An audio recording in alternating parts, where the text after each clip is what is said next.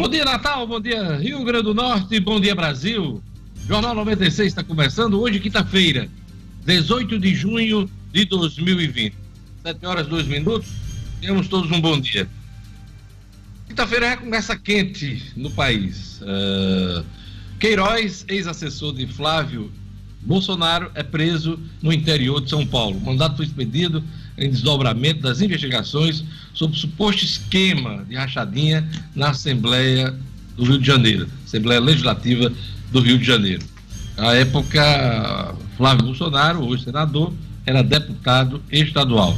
A prisão aconteceu agora de manhã e o Fabrício Queiroz, oficial aposentado, estava na casa de um dos advogados de Flávio Bolsonaro, na região eh, de Atibaia, no interior de São Paulo. Então, são as primeiras informações sobre a prisão de Fabrício Queiroz, muito ligado à família Bolsonaro. Imagina aí o turbilhão de coisas que devem acontecer a partir desta prisão. Fabrício Queiroz, que estava praticamente foragido, se escondendo, desde o início desse do atual governo, governo Bolsonaro. Uh, estava escondido, sem aparecer, uh, não deu entrevistas. Uh, vamos ver o que é que vai acontecer a partir de hoje, a partir desta, de, desta prisão que ocorreu no interior de São Paulo. O presidente que já vem eh, mostrando sua insatisfação com o inquérito da fake news e quebrou o sigilo bancário de 11 parlamentares ligados a ele. Ontem voltou a fazer insinuações de que a hora está chegando, a hora da verdade, a hora uh, para que todos conheçam o que é democracia desse país. E ontem tivemos duas decisões do Supremo Tribunal Federal, uma de manter é, Abraham Weintraub, que é o atual ministro da Educação, no inquérito das fake news, por conta da declaração dele na reunião do dia 22, chamando os uh, ministros do, do STF de vagabundos.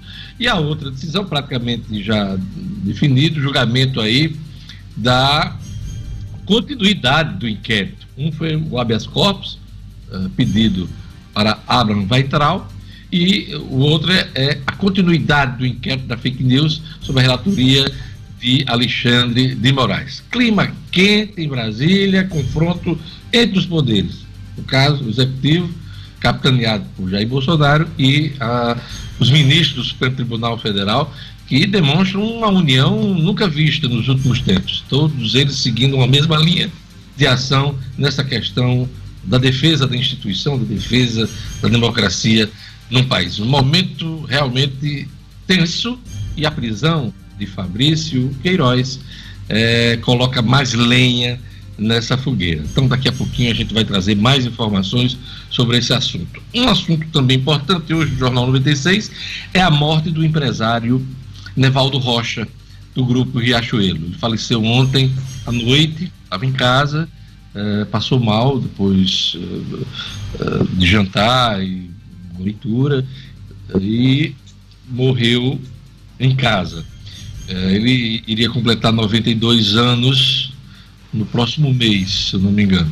E Nevaldo é uma das grandes figuras, dos, dos grandes ícones né, do empresariado nacional, e em especial aqui no Rio Grande do Norte. Ele é, que começou vendendo relógio, criou uma, uma confecção, é, uma loja de, de roupas, e se transformou num dos grandes empresários do país. Uma grande perda para o Rio Grande do Norte. Daqui, eu, como, como convivi um pouco com o ex-deputado Flávio Rocha, com o próprio Nevaldo em Brasília, tive algumas oportunidades da gente é, compartilhar alguns momentos. Deixo aqui um, um abraço pesar para toda a família, família Rocha e, em especial, a, a, aos filhos, né? de Nevaldo Rocha. É, Luciano Kleber, bom dia. Grande perda né, para a economia do país. Né? Não vamos, vamos restringir a coisa somente para o Rio Grande do Norte, mas em especial para o Rio Grande do Norte, porque é, Nevaldo foi realmente uma pessoa excepcional aqui é, na história é, da economia potiguar. Bom dia, Diógenes, Marcos, Germânio, Rara, turma do estúdio, principalmente a todos os nossos ouvintes. Diógenes Nevaldo foi, sem sombra de nenhuma de dúvida, o maior empreendedor da história do Rio Grande do Norte. E a gente fala isso é, pelos números que ele alcançou, né? O Grupo Guararapes Riachuelo tem hoje 40 mil funcionários, 300 lojas espalhadas no país. É, somente nas oito fábricas que tem, são cerca de 12 mil funcionários e faturou no ano passado mais de 9 bilhões de reais. A fortuna pessoal do empresário Nevaldo Rocha é estimada pela revista Forbes em 2,2 bilhões de dólares de tá certo? É, então, quer dizer, ele, ele era o único potiguar nessa lista da revista Forbes, né?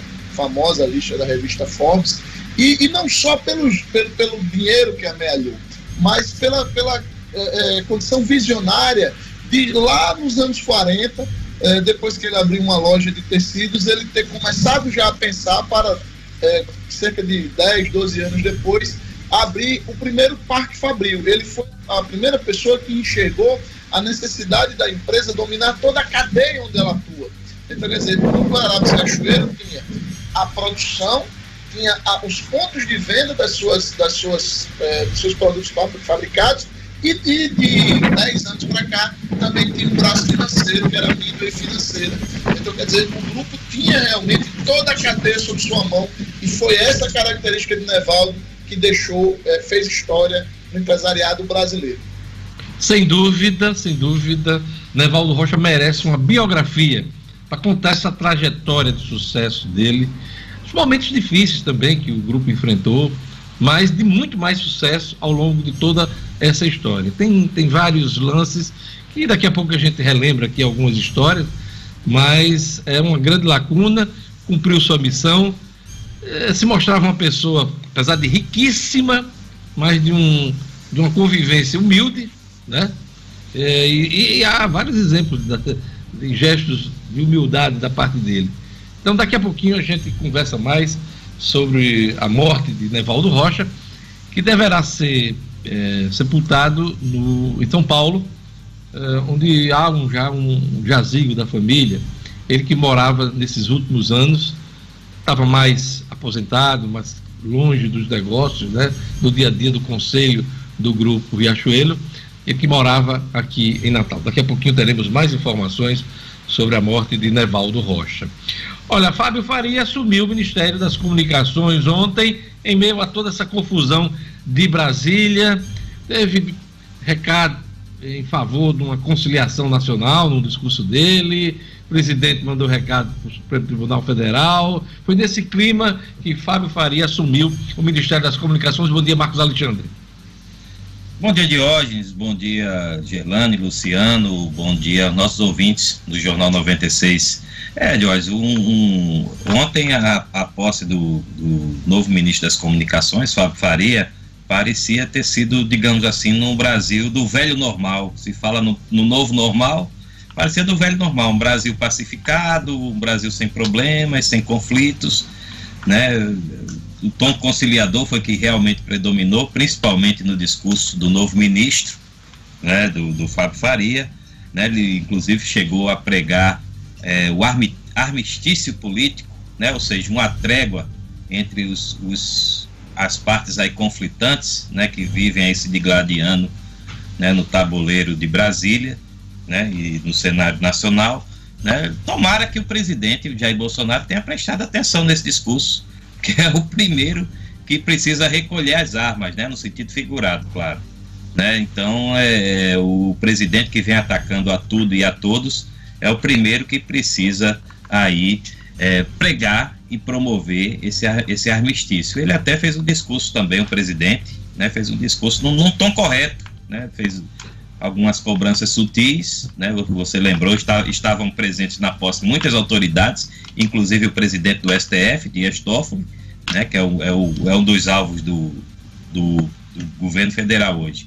Então, Jorge, daqui a pouco a gente volta e fala mais sobre o. Daqui a pouco a gente dá mais detalhes sobre o discurso do ministro, também do presidente da República. Daqui a pouco também eu vou falar sobre o consórcio do Nordeste, deputado, ex-deputado Fernando Mineiro, é um dos primeiros a fazer a defesa do consórcio Nordeste, no momento em que o Tribunal de Contas do Estado, a própria Assembleia, através da Comissão do Coronavírus, recomenda a suspensão de ações, compras uh, do governo do estado do consórcio Nordeste. Daqui a pouquinho eu comento esse assunto. Olha, a Natal realiza mais de mil testes rápidos para a Covid no primeiro dia e 319 exames deram positivo. Um terço, praticamente, desses exames, Fernando Lima, é, é, esse balanço do primeiro dia de testagem chamou muita atenção. Bom dia.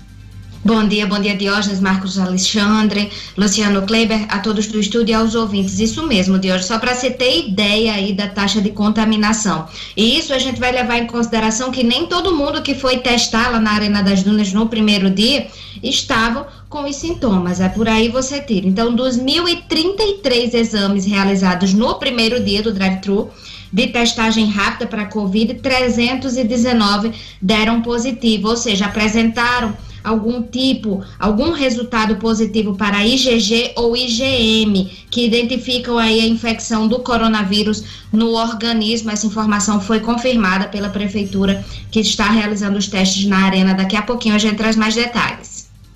Daqui a pouquinho também informações que o Conselho Regional de Contabilidade tira dúvidas de cidadãos sobre auxílio emergencial.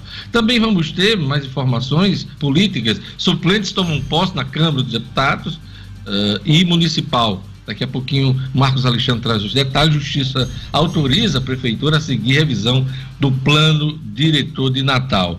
E mais um setor tem rombo recorde em abril, desta vez os serviços. São temas e destaques aqui no Jornal 96.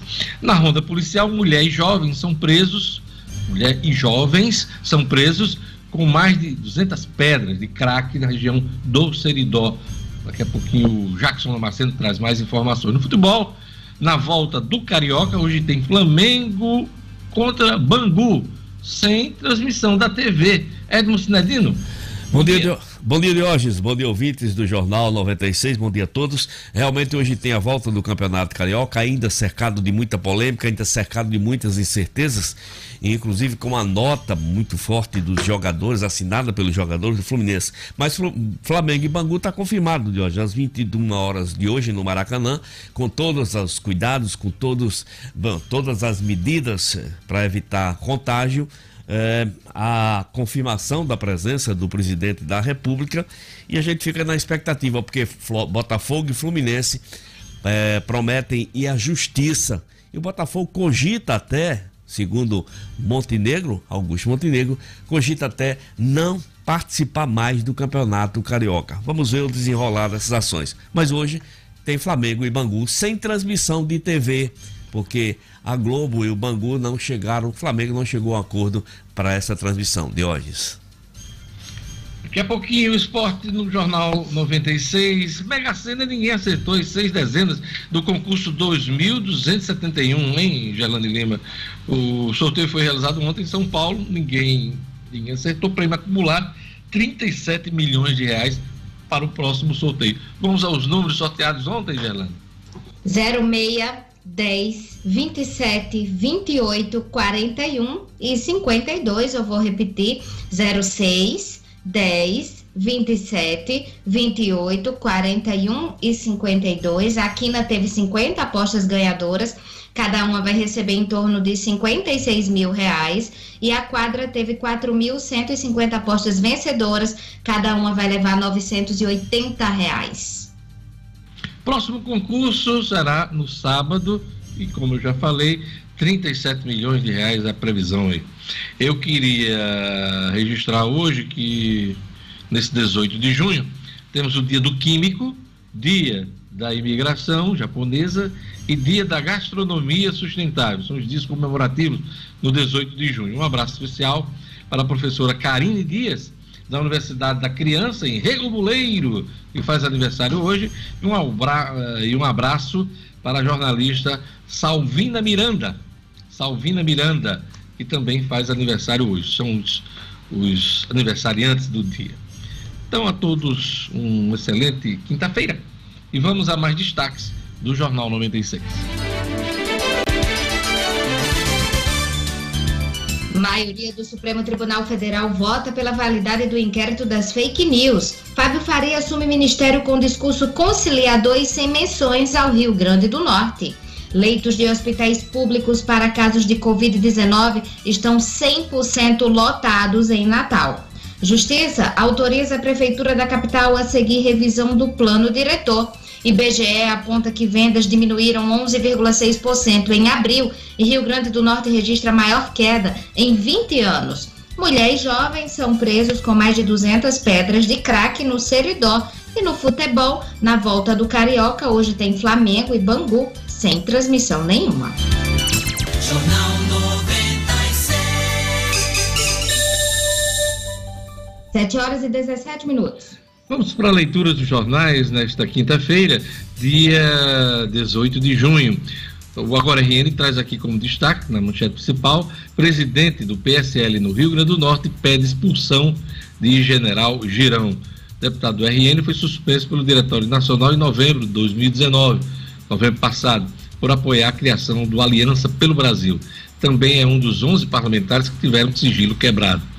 O Agora RN também destaca aqui com ampla foto a posse de Fábio Faria, Ministério das Comunicações, Fábio Faria toma posse como ministro e fala em pacificação, são destaques da, do Agora RN. A Tribuna do Norte destaca aqui na sua manchete principal: morre Nevaldo Rocha, maior empresário da história do Rio Grande do Norte. Nevaldo Rocha morreu em sua casa em Natal na noite da quarta-feira, na noite de ontem, após passar mal. Natural de Caraúbas, eh, se notabilizou por sua história de sucesso a partir de uma loja em Natal, fundou o grupo Guararapes e expandiu a Riachuelo em todo o Brasil. Então, é o principal destaque aqui da Tribuna do Norte e não poderia ser diferente.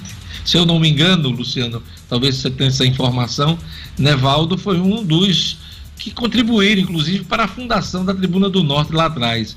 O Aloysio Alves reuniu um grupo de empresários é, nesse projeto jornalístico, na imprensa, e um dos, um dos que contribuíram para, para o início da tribuna foi a, a Nevaldo.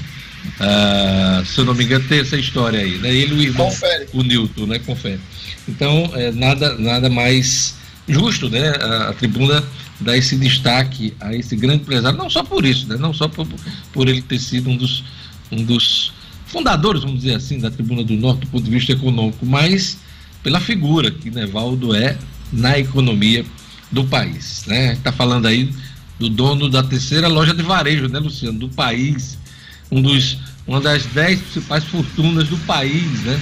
Então, você vê aí o tamanho, o alcance de Nevaldo na história da economia.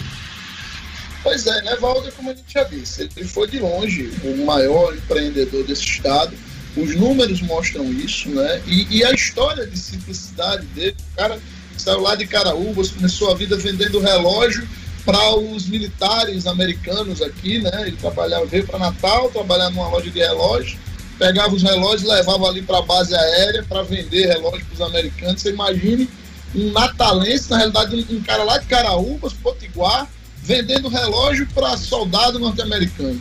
Né? E o detalhe, né? Ele trabalhava para uma relojoaria e com essa venda lá no quartel, ele acabou comprando a relojoaria. Foi o primeiro empreendimento dele, né? Então... E, e reza a lenda, Diógenes, que ele, é, embora tenha começado nesse ramo de relojoaria, ele não continuou no ramo, mesmo depois de ter comprado a relojoaria, porque ele, quando ele foi verificar a cadeia, ele não conseguiria, com, com certa facilidade, dominar toda a cadeia de produção de relógio e tal. Então ele resolveu migrar para o setor de tecidos, abrindo a loja A Capital, que ficava ali na, no centro, no centro histórico de Natal, na, na cidade alta, né, que era uma loja de tecidos. E a partir daí ele foi verificar onde é, de onde vinha aquele tecido. É, dez anos depois da abertura dessa loja, ele começou com a primeira unidade Fabril, já se chamando Guararapes, e nos anos 70 ele abriu o grupo Riachuelo, que nos anos 2000 passou por toda uma modernização aí já sob o comando direto do seu filho Flávio Rocha. Pois é, em 98, né, você tem todas as histórias praticamente são de sucesso. Mas em 98 nós tivemos um momento difícil do grupo do grupo Guararapes, que foi o pedido de, né, de, de naquele período, né? E na verdade, hoje até o termo recuperação né, judicial das empresas, né? Mas naquele período pediu A, empresa passou por dois anos de ajuste e saiu mais forte do que entrou nesse, nesse problema. Né? Então, é, esse foi um dos momentos. E é uma história que precisa ser contada. Precisa que alguém é, se debruce e vá atrás das informações, dos dados, para fazer essa biografia de Nevaldo. Né? E olha, Nevaldo, Nevaldo colecionava tantas histórias interessantes do empreendedorismo que eu vou tocar em dois pontos aqui. Primeiro que é, a Concordata ela, ela teve como ícone exatamente a superestrutura que o grupo mantinha ali na esquina da Avenida Salgado Filho com a Bernardo Vieira, que era a fábrica da Guararapes e passou alguns anos fechado exatamente nesse período de concordata, é, com as discussões de valores de financiamento da Sudene e tal. Depois disso, Nevaldo levou a unidade Fabril para município de Extremosa, que ainda hoje é a maior unidade Fabril do país, são 120 mil metros quadrados de área Fabril. É, e lá naquele espaço, ele decidiu, no final dos anos 90 e início dos anos 2000, construir um shopping e na época eu lembro demais que todo mundo dizia que era loucura, que Natal tinha o Natal Shopping, que já estava lá, eh, já estava no mercado há quase 10 anos e que eh, não havia espaço no mercado natalense para um outro shopping, ainda mais do tamanho que Nevaldo estava planejando. Ele, ele seguiu em frente contra tudo e contra todos, brigou com grandes grupos para, para tê-los como âncoras lá no shopping abriu o Shopping Midway em 2005 e é o sucesso que é até hoje o Shopping Midway Mall. Tanto que criou-se aquela história, né? O povo dizia, é, olha, se você vir Evaldo Rocha se jogando lá da cobertura dele lá no, na, na ladeira do sol, onde ele morava, pode pular atrás que é bom negócio. Marcos Alexandre. Diógenes, é, é, é, Nevaldo Rocha realmente era, uma, era uma figura, digamos assim, fascinante realmente aqui da, da nossa economia, da economia do Brasil, como você bem citou. E eu destaco também aqui, né, acrescentando as palavras que o Luciano está dizendo, e você também, falando aí do perfil do empresário, ele, ele tinha, na minha visão, um, uma, uma outra grande habilidade, principalmente muito valiosa e rara até aqui no Rio Grande do Norte, que era a arte de se manter distante, assim, do burburinho político, do, né, da, digamos assim, desse. desse ele era um cara discreto. Ele era um discreto, cara mal dava entrevista, aliás, ele detestava isso. dar entrevista. São poucos os registros é, na imprensa de declarações de Nevaldo Rocha. Isso. Mas aí, aí eu me refiro também, Jorge, especificamente ao envolvimento político. Né? Embora Flávio Rocha seja tenha um, mais essa vocação, né? Flávio que é o filho dele, tenha sido até deputado federal, candidato a presidente da República, né? Você conviveu, conviveu muito com o Flávio lá em Brasília, na época que ele era deputado federal e você trabalhava lá, né? Você sabe, sabe bem disso. Né? E, e Nevaldo aqui no Rio Grande do Norte, diferente de muitos outros empresários que têm, assim, digamos, uma participação política mais ativa, Nevaldo, embora tivesse contatos, né, políticos, claro, todo mundo tem, ainda mais um homem na posição dele, né, ele não tinha tanto envolvimento, ele preferia se manter distante realmente.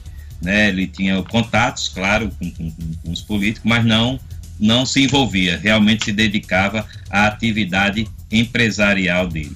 Pois é, apesar de não falar muito, ele era muito ouvido, porque as pessoas procuravam é, Nevaldo para saber opiniões sobre a política, sobre a economia, né, Luciana? Mas é, é, ele, do ponto de vista do público, ele era um cara realmente extremamente reservado. Uh, Luciano estava falando sobre a, a, o lançamento do Midway. Eu fui cliente, minha mãe, claro, é, foi cliente daquela unidade que tinha na esquina ali, que na verdade foi a pedra fundamental do que é o Midway hoje, né? Ali você tinha a fábrica da Guararapes, na esquina ali da antiga Tiferne, ali na Salgado Filho, Bernardo Vieira, Vieira, você tinha uma loja de, de, de e pronta entrega ali. De, de é, loja de fábrica, né? Loja, loja da, da fábrica. Então, é, é, compramos muita roupa ali naquela esquina, né? Então, isso é uma coisa que me, me, me, me faz lembrar de Nevaldo, do Grupo Guararapes e da Riachuelo. A outra coisa que me chama a atenção é que no período que eu, que eu trabalhei em Brasília, eu tenho um amigo é, comum do, da família Rocha, que é o Esdras Alves, que foi chefe de gabinete de, de Flávio, Zé Agripino durante muito tempo, eu convivi muito com Ezra e com Flávio nesse período. E, e contava que Dr. Neval tinha, tinha, tinha uma história ele costumava fazer isso, não era só em Brasília, não.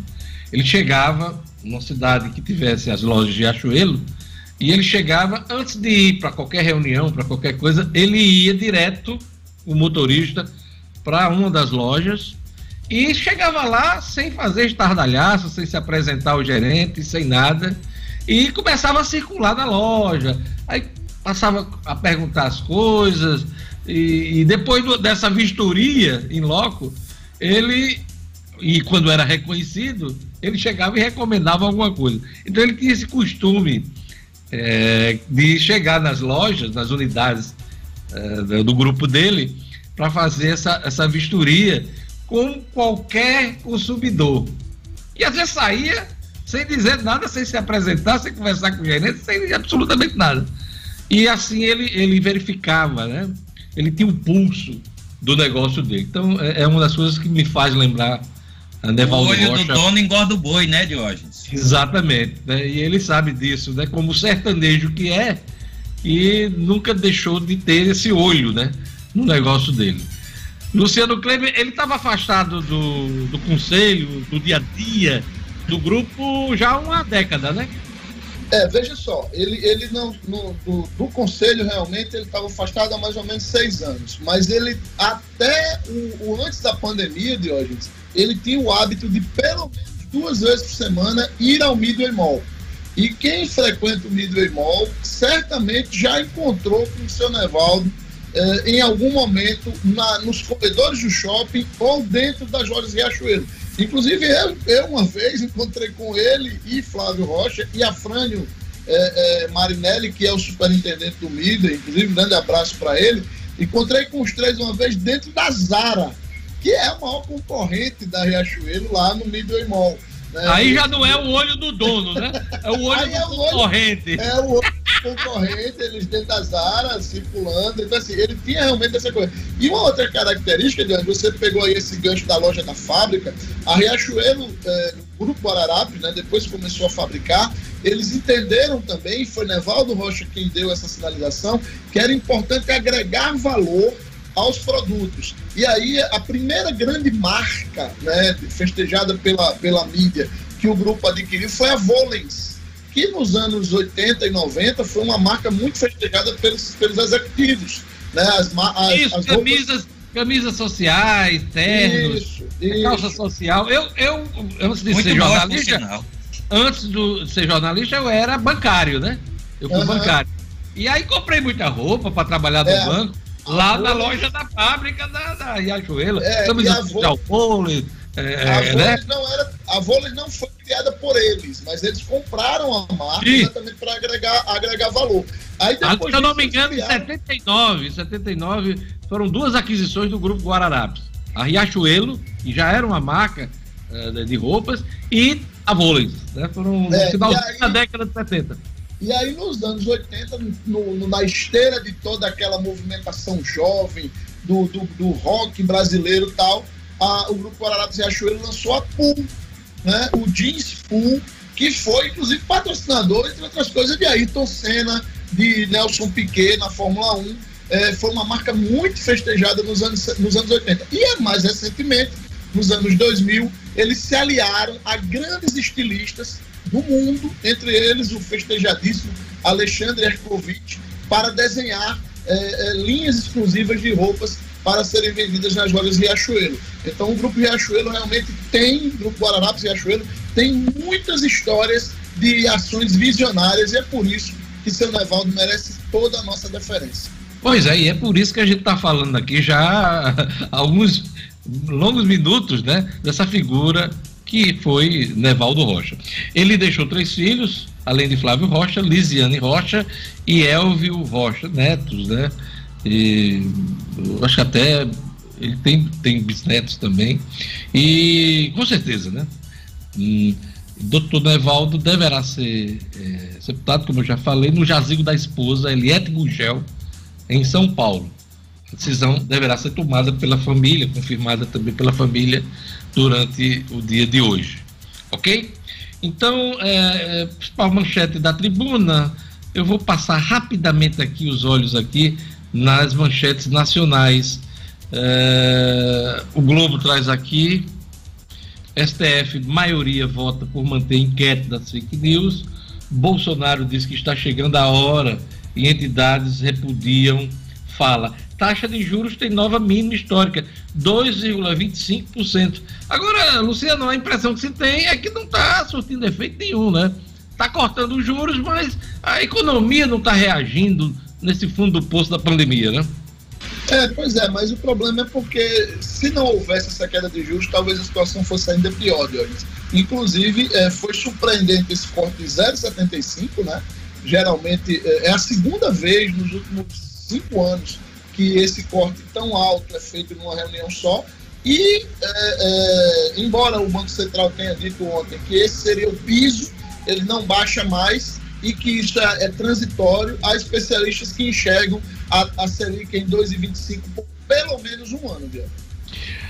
Olha, a Folha, tra... Folha, acabei de a Folha traz Supremo Tribunal Federal forma maioria a favor de ação que mira bolsonarista e o Estado de São Paulo traz aqui Banco Central reduz taxa Selic a 2,25% ao ano e juro real fica negativo. São os destaques da imprensa nacional. Vamos agora à previsão do tempo, informações da Clima Tempo, com oferecimento do Viveiro Marina. Vamos lá, Gerlane Lima.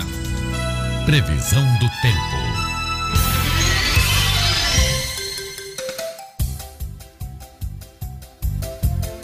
Em Natal, a quinta-feira de sol com aumento de nuvens agora pela manhã e pancadas de chuva à tarde e à noite, mas já começou a chover aí desde o início da noite de ontem. A temperatura mínima foi de 24 e a máxima de 30 graus. Em Parelhas, a quinta-feira de sol e tempo abafado pancadas de chuvas rápidas em todos os períodos. A mínima fica nos 22 e a máxima chega aos 32 graus. Em Umarizal, a previsão é de sol entre nuvens. A mínima é de 23 e a máxima fica nos 33 graus. E em Caicó, quinta-feira de sol com algumas nuvens. Chove rápido durante o dia e a noite. Mínima de 24 e máxima de 33 graus.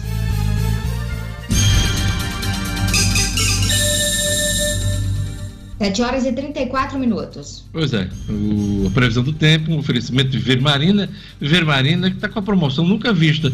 Todas as plantas com até 50% de desconto em vários planos de venda. Você pode pagar em até 10 vezes no cartão de crédito. E o Viver Marina vende barato porque produz. Quero um exemplo? Grama esmeralda, a partir de R$ reais o metro quadrado. A loja do Viveiro está aberta com as devidas seguranças na esquina da rua São José com a Miguel Castro.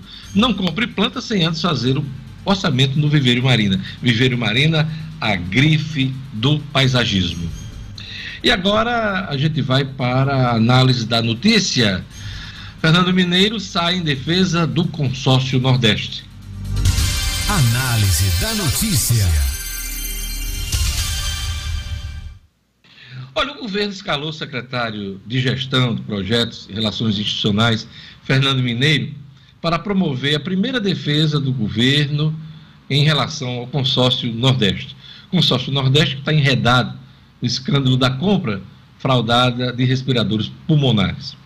Mineiro é uma escolha adequada para o papel de defensor do consórcio, porque conhece, como ninguém, os humores da política, principalmente do parlamento, e ele, que foi deputado e vereador da capital em vários mandatos, conhece bem esse, vamos dizer assim, esse bastidor, esse métier. O secretário defende o consórcio Nordeste, vai defender sempre como instrumento de gestão importante para os estados, na soma de esforços para resolver problemas comuns que vêm que vêm é, que vêm se apresentando para cada governador. É assim que ele tem se declarado à imprensa. Mineiro lembrou, tem lembrado aos jornalistas, um ponto importante. O governo entrou no consórcio Nordeste com autorização da Assembleia Legislativa em lei aprovada pelos deputados estaduais. Não foi por vontade própria da governadora, não. Aliás, todos os governadores precisaram de autorização de suas assembleias estaduais. Portanto, na visão do Mineiro, não adianta apenas condenar o governo e mandar suspender as ações e repasses à autarquia. É preciso é, separar a compra fraudada da presença do Rio Grande do Norte neste consórcio. É, eu concordo com o secretário, mas o governo precisa ser transparente. Faz duas semanas que o portal nominuto.com tenta obter o histórico de compras do Rio Grande do Norte por meio do consórcio Nordeste. E nada. Nenhuma resposta. Só jogo de empurra entre as assessorias. O Tribunal de Contas do Estado deu prazo até segunda-feira, dia 22, para as informações chegarem aos conselheiros. Talvez assim a imprensa consiga jogar luz nesse instrumento importante de gestão dos estados nordestinos. O que prevalece hoje são suspeitas de fraude na compra dos respiradores e procedimentos irregulares, irregulares que colocam em xeque a credibilidade do consórcio Nordeste. Vamos acompanhar. Jornal 96. 7 horas e 38 minutos. Luciano Kleiber tem uma dica para estimular a economia do Rio Grande do Norte. Luciano Kleiber. Mais do que nunca, a hora de valorizar as empresas que são da nossa terra, né, Diogo? É por isso que quando o assunto é minha saúde, eu sempre procuro a Unifarma do amigo Djalma Lemos, porque ela está presente onde o povo mais precisa. São mais de 650 lojas no Rio Grande do Norte, Paraíba e Pernambuco, sempre aquele atendimento personalizado e preço baixo de verdade. Então vou te dar essa dica aí, viu? Quando precisar de uma farmácia, lembre-se da rede que cuida da saúde do Rio Grande do Norte. Lembre-se da farmácia amiga. Unifarma, uma farmácia amiga sempre perto de você. Olha, é, uma informação aqui, vamos atualizar as informações sobre a prisão de Fabrício Queiroz, ex-assessor do senador Flávio Bolsonaro. Ele foi preso nesta manhã em Atibaia, em São Paulo. De acordo com o Ministério Público de São Paulo, ele estava no imóvel do advogado Fred Wassef e deve ser levado para o Rio de Janeiro ainda nesta quinta-feira. A TV Globo noticiou a prisão e a informação foi confirmada pelo Estadão. Os mandados de busca e apreensão e de prisão foram expedidos pela Justiça do Rio de Janeiro e a prisão foi feita em uma operação da Polícia Civil e do Ministério Público de São Paulo. Queiroz é investigado no suposto esquema de rachadinha da Assembleia Legislativa do Rio de Janeiro e por lavagem de dinheiro em transações imobiliárias com valores de compra e venda fraudados. Em dezembro de 2018, o Estadão revelou que Queiroz foi citado em um relatório do antigo Conselho de Atividades Financeiras por movimentar 1,2 milhão de reais em sua conta de maneira atípica, o que arrastou o gabinete do filho do presidente Jair Bolsonaro para o centro das investigações do Ministério Público no Rio de Janeiro. Então, são as primeiras informações sobre a prisão de Fabrício Queiroz.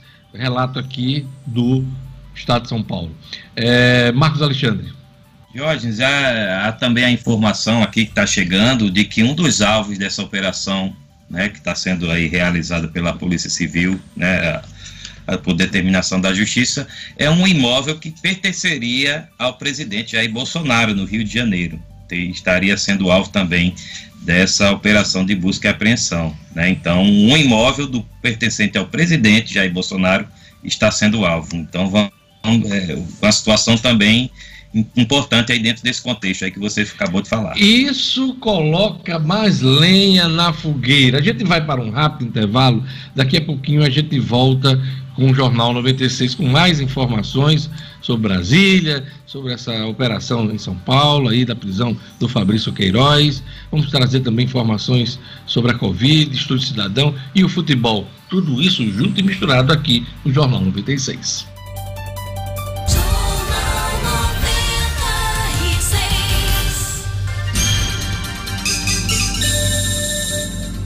7 horas e 42 minutos. Olha, queria mandar um abraço muito especial hoje para a funcionária pública aposentada, Tribunal de Justiça do Estado, Liliana Borges, hoje residente em Portugal.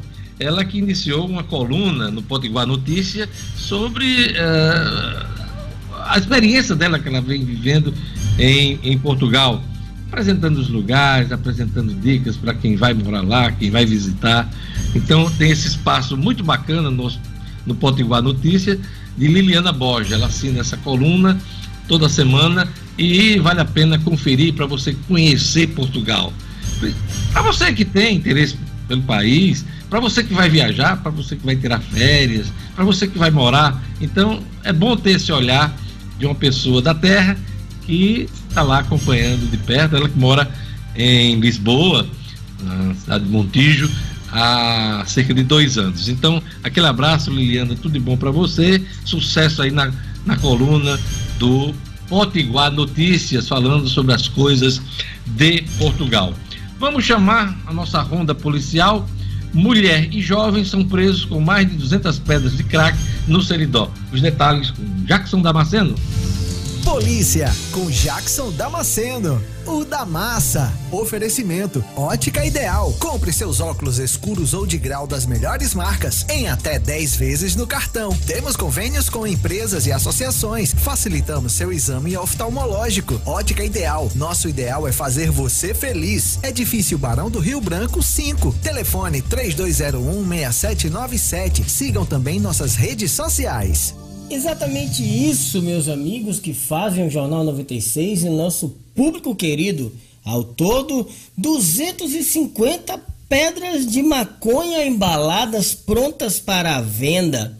Foi apreensão realizada pela Polícia Militar na cidade de São Rafael, bela cidade de São Rafael, que tinha uma igreja foi tomada por um açude, a cidade antiga, e a torre ficava para o lado de fora, era uma coisa linda. Mas vamos à ação de ontem. Durante a ação policial foram apreendidas todas essas pedrinhas, depois que os policiais receberam uma denúncia de que um carregamento de drogas estaria entrando na cidade, vindo de Caicó. Após o patrulhamento, a equipe, sob o comando do sargento Galdino, conseguiu chegar ao trio e apreender a droga. Foram presos Jailma Monteiro e dois adolescentes, juntamente com material apreendido, tudo levado para a Delegacia Civil de Plantão em Mossoró para os procedimentos cabíveis. Tráfico de drogas, meus amigos.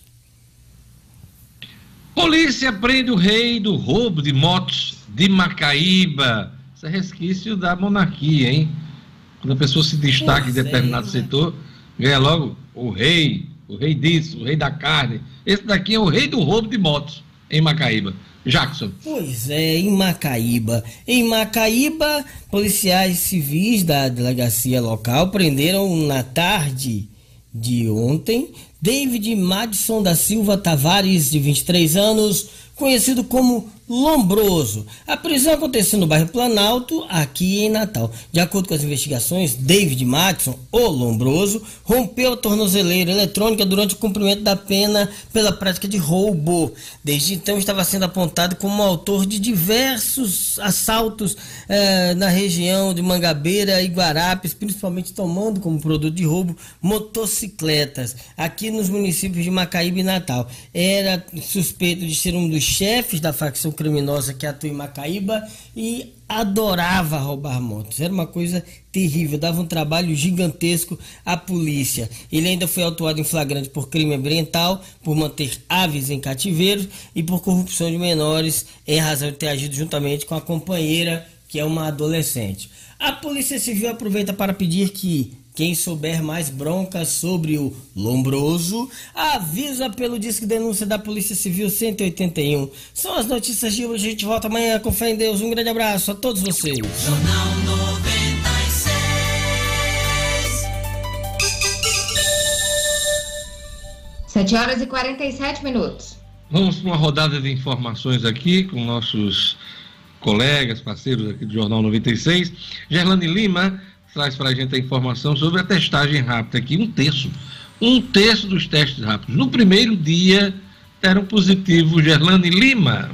Foi isso mesmo, Diógenes. 2.033 exames realizados no primeiro dia do drive-thru de testagem rápida para a Covid aqui em Natal, 319 deram positivo, ou seja, 319 pacientes apresentaram algum resultado para IgG ou IgM, que identificam aí a infecção do coronavírus no organismo. Essa ação que a gente divulgou aqui no Jornal 96 é voltada para os idosos maiores de 60 anos e pessoas com comorbidades comprovadas residentes aqui na cidade. Todos os pacientes positivos foram notificados e continuam sendo aqueles que ainda estão fazendo a testagem serão notificados e acompanhados de acordo com a Secretaria Municipal. O exame tem a maior eficácia nos indivíduos com histórico de algum sintoma leve de Covid há pelo menos sete dias, como tosse, dor de cabeça ou febre, por exemplo.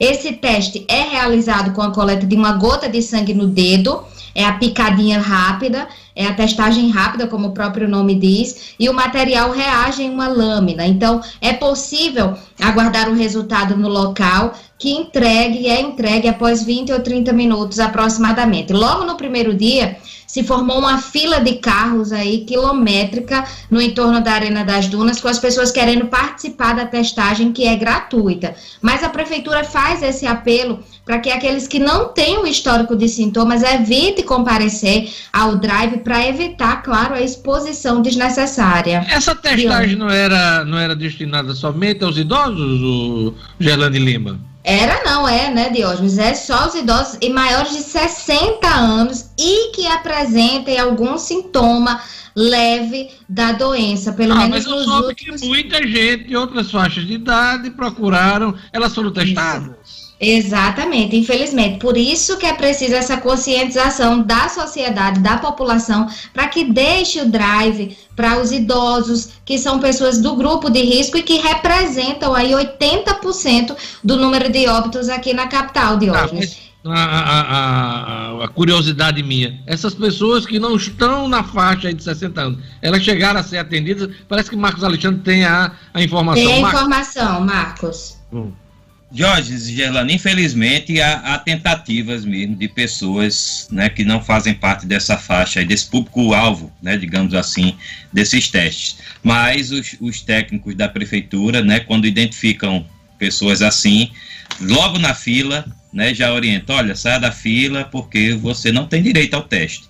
E não adianta chegar lá porque não vai fazer. Então foram, foram barradas. Não ah. está fazendo, é. A não ser que se enquadre, isso aí é permitido, né? Pela a prefeitura definiu isso, que tem alguma comorbidade comprovada, ou seja, que tenha, chegue lá com algum laudo, com alguma.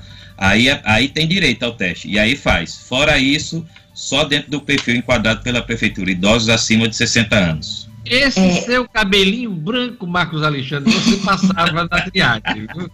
Chegava com Dá pra passar, Diógenes? Dá, dá. Essa cara fechada sua, assim, e você assim, aí o camarada passa, passa, passa, passa, passa. Vem velhinho, vem velhinho, vem velhinho. Passa, velhinho. Eu não, porque como eu pinto. Ah, não, pinto não. Acaju, acaju. acaju. Você com esse seu cabelo acaju chegando lá. Ah, no... Quem pinta acaju é você, Luciano. Vamos lá. Gelane Lima, por favor, conclua.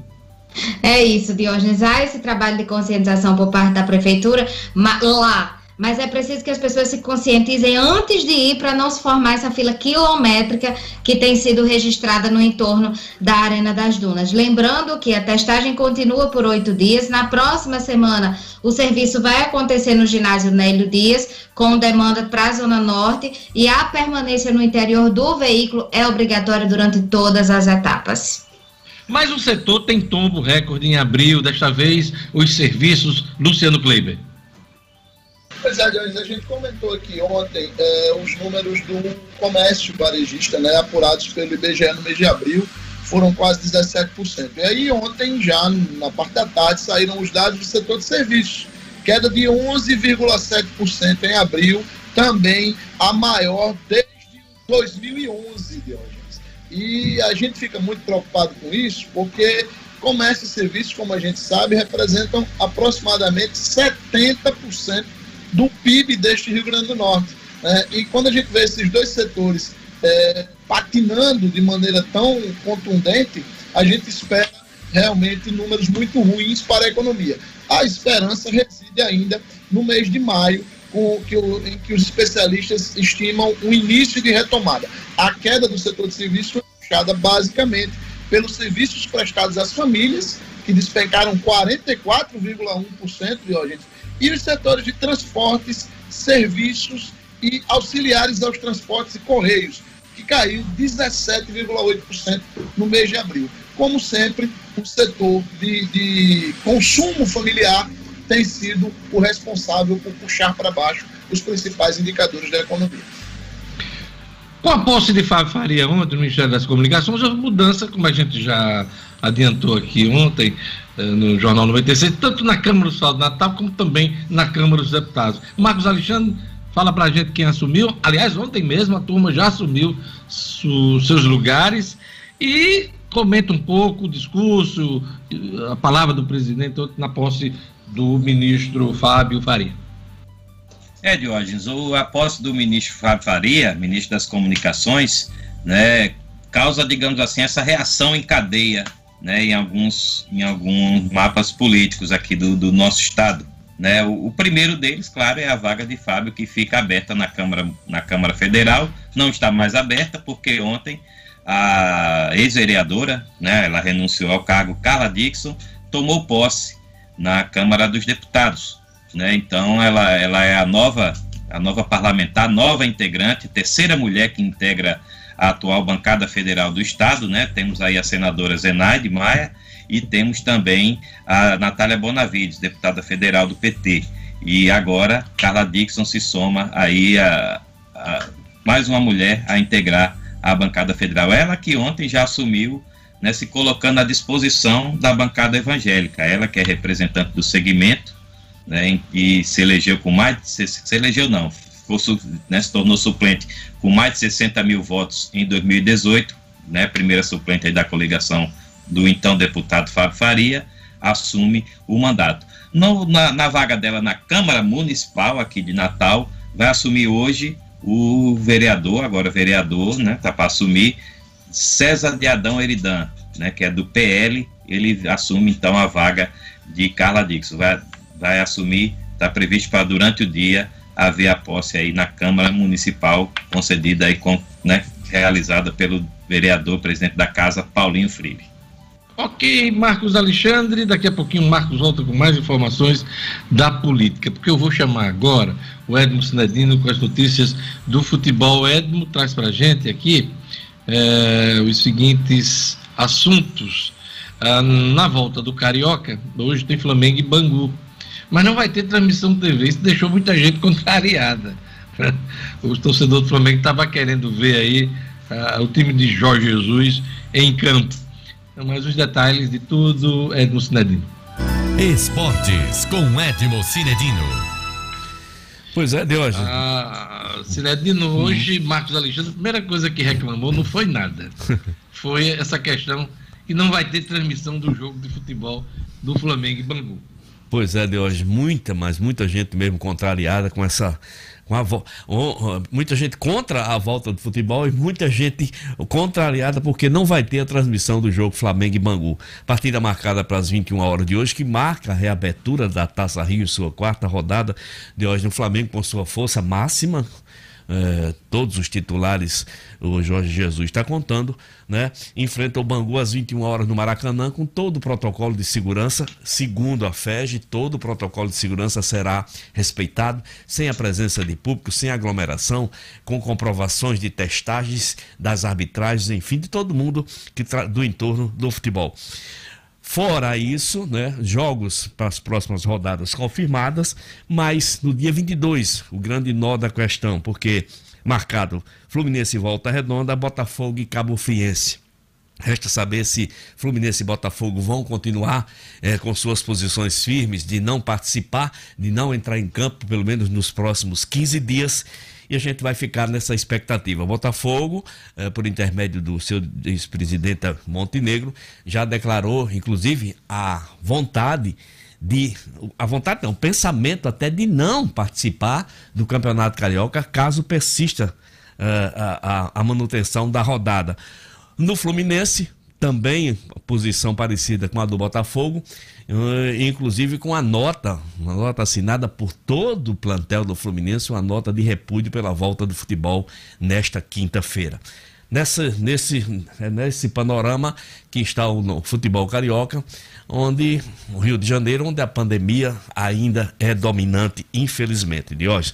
Uma outra declaração muito importante veio do jogador Honda do Botafogo, japonês contratado pelo Botafogo, dos destaques para a temporada, que se declarou eh, frontalmente contra a volta do futebol, enquanto e ele até citou eh, no seu Twitter o número de mortes atualizados no Rio de Janeiro e no Brasil, Diógenes. Tem que avisar a Honda, no cidadino, que ele está no Brasil, ele não está no Japão, não. Ele está no Brasil. Ele se mostrou surpreso. Pô, como é que vai voltar? Assim? é. A coisa ainda no pico, não chegou os é. números. Ele, é, ele, reclamou, eu vi o Twitter dele. Mas tem que lembrar ele que ele está no Brasil. Pobre ele não Honda. está no, no Japão, viu, Pois é, pobre Honda, vai sofrer. pobre Honda não, Honda está bem protegido. Pobre Brasil, pobre brasileiro. Olha, a Champions League define jogos únicos na, das próximas fases em Lisboa, capital de Portugal. Aliás, um dos países menos atingidos pelo coronavírus na Europa, Cinedino. Exatamente, Deus, na capital lisboeta, vai sediar as, as, fases, próximas fases. Existe uma dúvida se os jogos restantes eh, da, da, fase, da fase classificatória, os duelos são Manchester City Real, na primeira partida, o Manchester venceu o Real na, lá na Espanha por 2 a 1 Barcelona e Nápoles, primeira partida na Itália, saiu 1 a 1 Bayern de Munique e Chelsea, 3 a 0 para o Bayern na primeira partida, fora de casa. E Juventus e Lyon. É, se esses jogos restantes da fase classificatória serão realizados já já em Lisboa ou ainda nos, nos países mandantes. Essa é a expectativa. As próximas fases, ó, 7 e 8 de agosto, as quartas de final, 12 e 15 a semifinal. E 18 e 23, 23 de agosto está marcado a final. Essa final está é, praticamente não está definido se vai também ser em Lisboa ou se será na capital da Turquia, onde primeiramente foi cogitado. Então, a gente fica na expectativa, mas já tem data, já está tudo definido. Recomeça Champions League no dia 7 e 8 de agosto. Lembrando que já estão classificados o Atlético de Madrid, que eliminou o campeão Liverpool, já está classificado o Atalanta, que eliminou o Valência, o RB Leipzig, que eliminou o Tottenham, e o PSG de Romário, de, de Romário, do Neymar, parecido os dois. Uh, o PSG de Neymar, que eliminou o Borussia Dortmund, Diógenes. Esse Cidadino desenterrou. Neymar. Romário. Neymar e Neymar. Ele, ele nem jogou no PSG. Não sei por que você tirou o Romário. Romário não, pela, pelo, pelo o jeito polêmico de ser dos dois, né? E também pela bola, né? Os dois são super craques desse futebol brasileiro. E porque ontem Romário deu uma entrevista, né? Ao, acho que foi ao, ao Tino Marcos e ao Marcos Uchoa. Iniciaram até um, um programa de entrevista e o Neymar foi, foi entrevistado e ele falava, uh, elogiava muito uh, o, o Gabigol do Flamengo, dizendo que ele é o nove do momento e coisa e tal, e disse que o futebol atualmente está chato. Eu estou obrigado a concordar. Romário, Romário falou que o futebol. De hoje, deixa eu dar uma última notícia aqui que foi passada pela nossa super produtora O'Hara Oliveira. Ontem a Câmara o projeto que suspende o pagamento do Profut, do Programa de Modernização de Gestão de Responsabilidade, Responsabilidade Fiscal do Futebol Brasileiro, Profut, que refinanciava as dívidas dos 36 clubes, nove, somente nove não devem. Quer dizer, esses times já não estavam pagando mesmo, agora é que não vão pagar, porque o projeto suspendeu, pelo menos durante essa pandemia. É o Brasil brasileiro.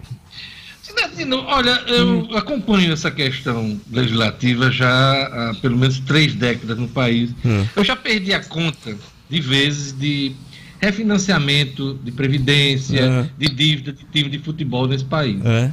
Tem que chegar numa hora para outra e, e, isentar os clubes de futebol de, de impostos, pô. Porque é. eles não pagam. É, não pagam. E de vez em quando a gente se depara com uma dívida bilionária que não. é simplesmente perdoada. Não, Isso aconteceu, inclusive, na presidência de Henrique Eduardo Alves, Exato. na presidência da Câmara dos Deputados. Lembra que a gente até noticiou uhum. algo em torno de 4,5 bilhões de reais Exato. Previdência. Tem que chegar uma hora e, e ver a realidade. Olha, não funciona empresa para futebol aqui, isentar os clubes. A exemplo, o que acontece até com as igrejas. Eu sei que é um assunto polêmico, é. mas não adianta a gente ficar de vez em quando se depara, a gente se depara com perdão de dívida para time de futebol desse país. Exatamente. É uma coisa impressionante isso. É, é uma constatação. Hein, Luciano Kleber? O que, é que você acha disso? Os clubes simplesmente não pagam. É aquela história de Os clubes eles têm lucros, esses lucros não são baixos. É, claro, tem os clubes que vivem dificuldades. Mas as histórias que a gente sabe dessas às quais você está se referindo, geralmente são os grandes clubes do Brasil. Clubes que recebem todas, todas as semanas bilheterias milionárias, que pagam salários milionários. Muitas vezes, muitos, muita, uma grande parte desses salários é paga por fora para fugir de tributações e realmente é absurdo que esteja se reeditando os refis para eles. E essa turma tem força política, tem uhum. bancada Exatamente. no Congresso Nacional, tem, tem bancada. bancada no Senado da República. Né? Tem as... É, CBF, que às vezes atua também nisso, tanto que o Ricardo Teixeira, Ricardo Teixeira vivia e acontecia no Congresso Nacional. Exatamente. Também em busca de perdão de dívidas. Ficou famosa. Dívida bilionária. Dívida bilionária com a Previdência. Isso. E cada clube tem seus problemas de folha de dívidas trabalhistas com os jogadores, os profissionais dos clubes. A gente tem essa realidade aqui, do ABC, do América. Então, não dá, não dá para tratar sempre de forma diferente. Agora, vá o empresáriozinho pequenininho, dever. Vá aquele microempresário, aquele camarada que tem uma padaria, aquele camarada que tem uma, uma pequena empresa, vá dever para ver se vão perdoar suas dívidas.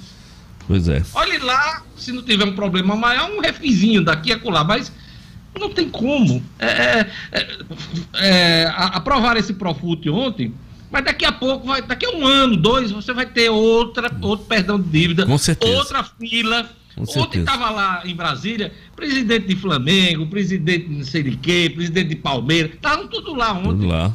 Atrás, inclusive, de uma medida provisória com a assinatura de Jair Bolsonaro. É. Como a Câmara ia votar o Profut é, ontem, ele não assinou essa medida provisória, ia ser inclusive no ato de posse do Fábio Faria.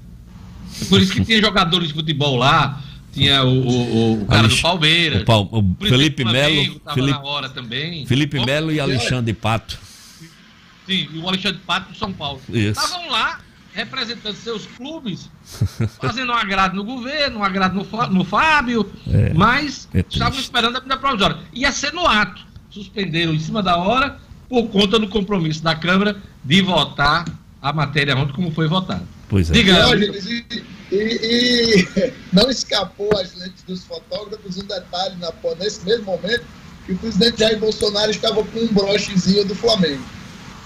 Pois é. E no voto de Alexandre Moraes, lá no STF, o voto da fake news, a caneca dele era do Corinthians.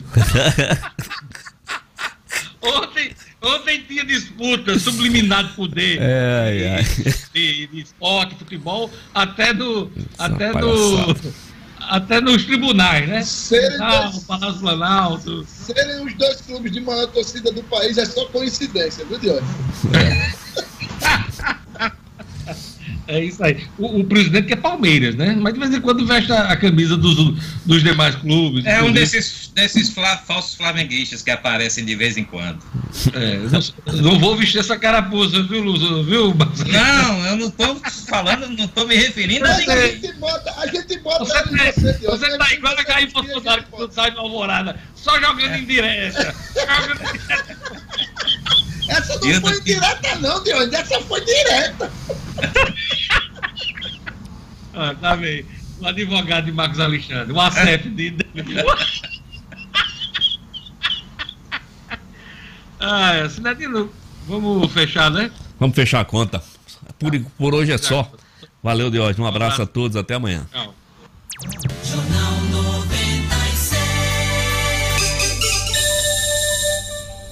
8 horas e 7 minutos. Olha, a retomada do comércio e de outras atividades traz uma série de dúvidas para quem empreende. Sua empresa está pronta para reabrir? Seus clientes vão se sentir seguros com a volta? Para essas e outras questões, o Sebrae apresenta consultoria em bioprevenção, um diagnóstico completo de sua empresa com identificação de pontos de risco, plano de ação e procedimentos de segurança. Reinicie os negócios com esse importante diferencial competitivo, a consultoria em bioprevenção. Inscreva-se hoje mesmo no site rn.sebrae.com.br ou no 0800 570 0800. 0800 570 0800 ou no Sebrae, pertinho de você.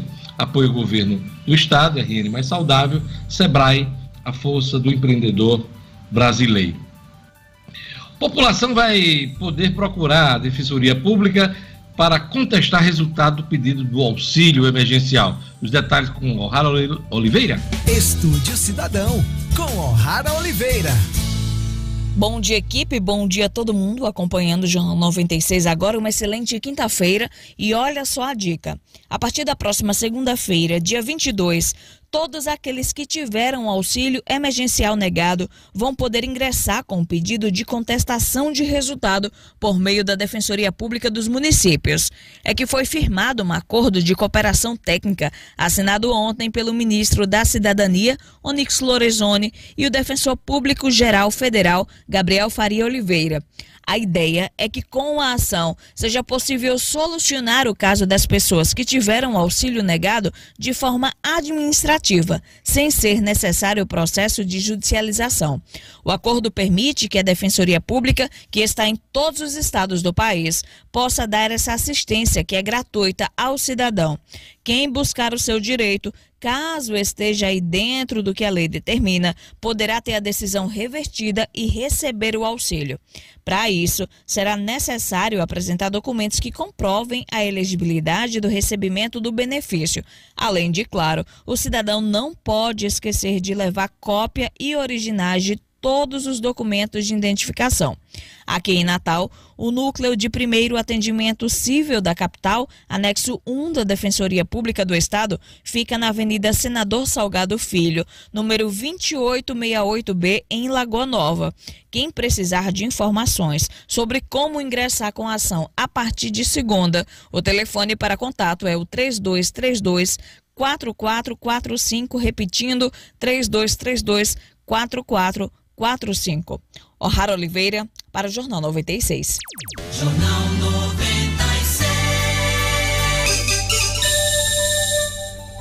8 horas e 10 minutos. Olha, a Justiça autorizou a, a Prefeitura de Natal a seguir com a revisão do plano diretor de Natal.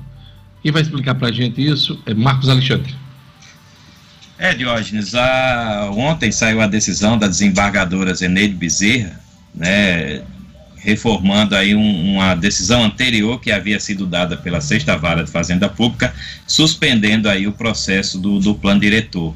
Né, essa suspensão havia sido pedida pelo Ministério Público do, do Rio Grande do Norte, né, no sentido de que houvesse uma audiência pública antes da pré-conferência final.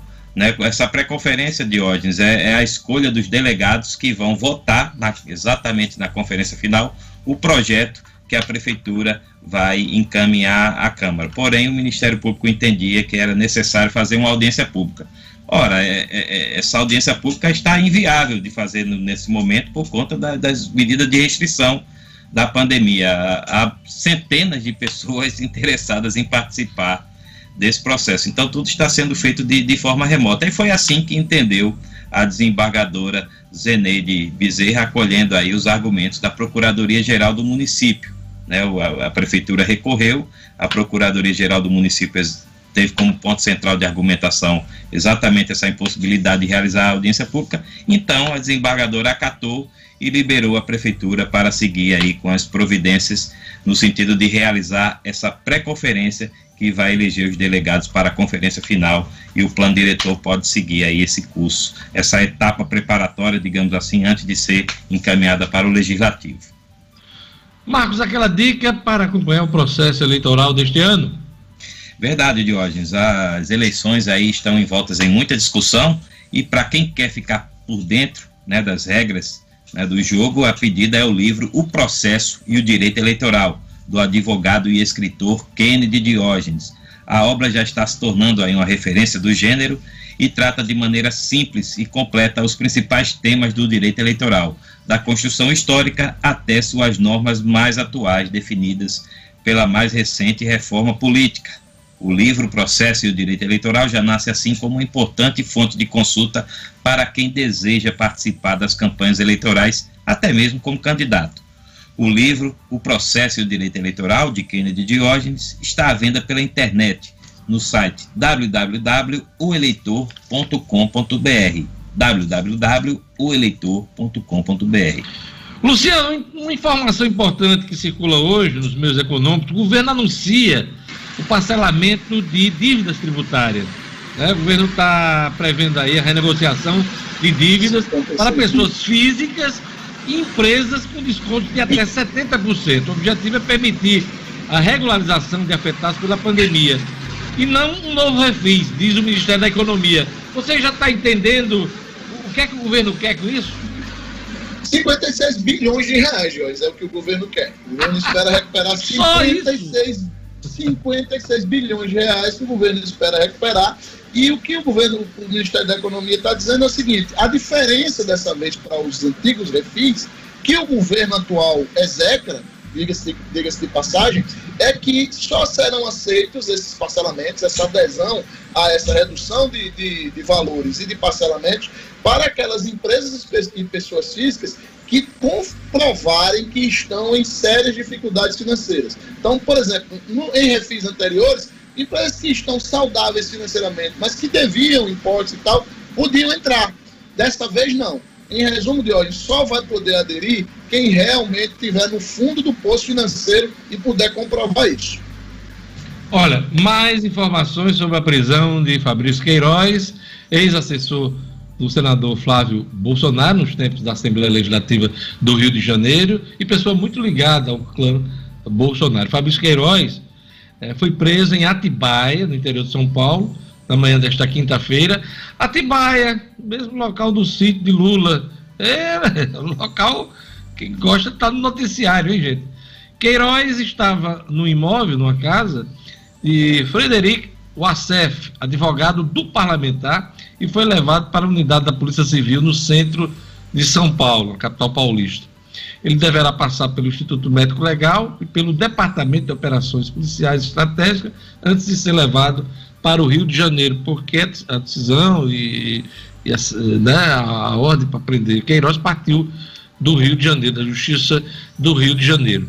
policial militar aposentado, Queiroz movimentou 1,2 milhão de reais em sua conta de maneira considerada atípica, segundo o relatório do antigo Conselho de Atividades Financeiras COAF. Ele trabalhou para o filho de Bolsonaro antes de Flávio tomar posse como senador. Tem tudo para movimentar a política em Brasília hoje, Marcos Alexandre. Tem, Diógenes. A Brasília hoje é Atibaia, que tem sido aí já há algum tempo o epicentro do nervosismo político do país, né? Acho que só pede para Brasília, né? Mas com efeitos diretos por lá, né? Vai ter mais essa, vai ter mais essa capacidade hoje de provocar erupções em Brasília e também no Rio de Janeiro, né, onde está sendo feita aí, onde essa operação também está sendo feita. Né, inclusive a, a, informação que a gente deu há alguns minutos, né, da casa que pertence ao, ao presidente Jair Bolsonaro, né, está sendo utilizada por uma assessora de Flávio Bolsonaro, né, uma assessora desde a época que ele era deputado estadual pelo Rio de Janeiro, né, a casa fica em Bento Ribeiro, que é ali no subúrbio, vizinha Madureira, né, uma casa que inclusive foi visitada pelo então candidato Jair Bolsonaro na campanha de 2018, era um comitê, funcionava como comitê da campanha dele, foi visitada por ele durante a campanha e está sendo é, alvo dessa operação porque vem sendo utilizada por essa assessora ou ex-assessora do Flávio Bolsonaro. Né? Então, de os desdobramentos aí que vão se estender aí ao longo do, do dia de hoje, dos próximos dias, né? Vai ter muita coisa aí para acompanhar, tenho certeza. É, o advogado de Flávio Bolsonaro, o Frederico Assef, que abrigava, acolhia aí o Fabrício Queiroz, estava ontem em Brasília na posse do novo ministro das Comunicações, Fábio Faria. Ele estava em Brasília, não sei se no momento da prisão, agora de manhã, ele continua em Brasília, mas ele estava na solenidade ontem da posse de Fábio Faria. É, em setembro passado, segundo informa aqui o G1, quando não se sabia o paradeiro de Fabrício, o ACF disse em, em, à imprensa que não sabia o paradeiro do ex-assessor e afirmou que não é o advogado dele. Ele não sabia, mas agora deve saber, né? Deve Essa saber. frase é clássica, hein, Jorge? Eu não sabia. Eu não sabia. É isso aí. É, antes da gente dar aquela geral de encerramento do programa, vamos aos números da Covid no Rio Grande do Norte, Brasil e no mundo, na voz marcante e suave de Gerlane Lima. Diógenes, o Rio Grande do Norte conta hoje, de acordo com o boletim atualizado da CESAP, com 626 mortes, 15.600 casos confirmados. O Brasil tem 46.665 óbitos, 960.309 casos confirmados. No mundo, são 451.705 óbitos, com 8 milhões 419.359 casos confirmados, Diógenes. Todo mundo na tela, Clebinho, para a gente encerrar o Jornal 96. Luciano Kleiber, o destaque, seu destaque nesta quinta-feira, dia 18 de junho. Não poderia ser diferente, Diógenes, a perda lamentável demais do grande empreendedor e visionário Nevaldo Rocha. Marcos Alexandre, seu destaque. Jorge, o destaque foi a posse ontem em tom conciliado, né, em tom de conciliação do, do novo ministro das Comunicações, Fábio Faria. E assim, uma última informação, Jorge, acabou de, acabei de ver aqui, é, Tribunal de Justiça do Rio autoriza prisão de mulher de Fabrício Queiroz. Que coisa! Complicado, hein? Prisão. Prisão. Esse cara vai falar, viu? Esse cara vai falar. Aliás, é, é, era, ele, ele pediu proteção exatamente para isso, né? Para ficar calado, né?